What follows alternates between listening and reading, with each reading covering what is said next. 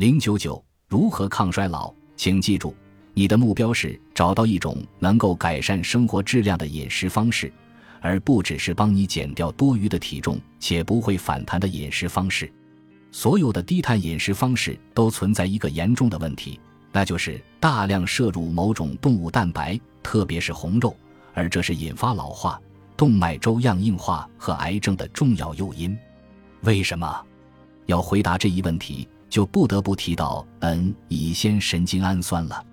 牛、猪、羊体内都有 N 强乙酰神经氨酸。你吃下它们的肉后，你的免疫系统会把这种物质当作外源糖分子。有大量数据表明，当我们的免疫系统暴露于这些来自红肉的外源糖分子时，我们体内就会产生一种抗体，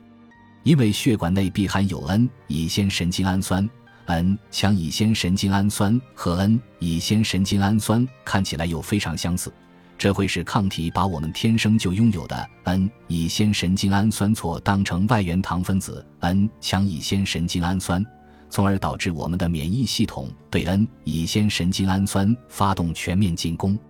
这是个有菌误伤的典型例子。它进一步解释了为什么经常食用贝类。软体动物和鱼类的人的心脏要比肉食者更健康。此外，有研究显示，癌细胞通过产生血管内皮生长因子对 N 强乙酰神经氨酸加以利用，诱骗血管靠近它们生长。我对我的所有患者体内的血管内皮生长因子水平进行测量后发现，当我们的免疫系统攻击 N 强乙酰神经氨酸时，就会产生更多的血管内皮生长因子，癌细胞把 N 强乙酰神经氨酸当成隐形衣穿在身上，躲避免疫细胞的搜索和攻击。此外，人类肿瘤含有大量的 N 强乙酰神经氨酸，但我们并没有能够合成这种物质的基因，这意味着癌细胞是从你吃下的牛肉、猪肉或羊肉中获得这种物质的，除此之外别无他处。简单来讲。远离红肉是为了避开会诱发心脏病和癌症的自身免疫性攻击，这一切都源于一种基因突变，它使人体内产生了一种能够吸引凝激素的糖分子。一种低动物蛋白饮食方式已经被证明有助于延年益寿，我将在第九章对其进行讨论。由此可见，摄入大量的动物蛋白实际上是不利于人类延长寿命的。加快衰老并不是食用过量蛋白质产生的唯一后果，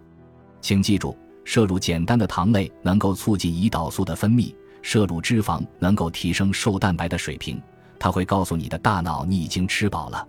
但你可能不知道，当你同时摄入糖和某些在动物中更常见的蛋白质时，它们就会激活细胞的终极衰老受体，并由这些受体来判断能量是否可利用。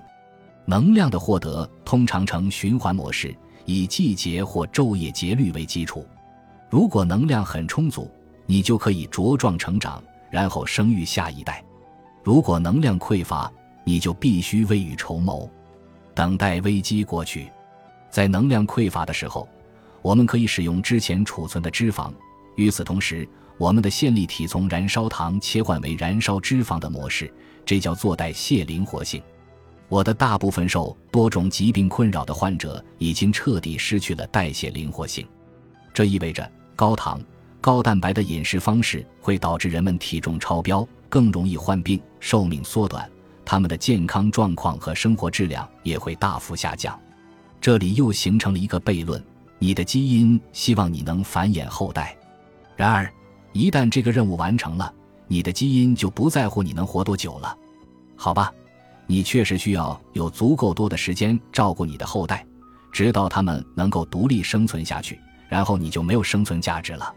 中年发福刚好证明了我说的这些。一旦繁殖出后代，基因就认为我们没有存活的必要了。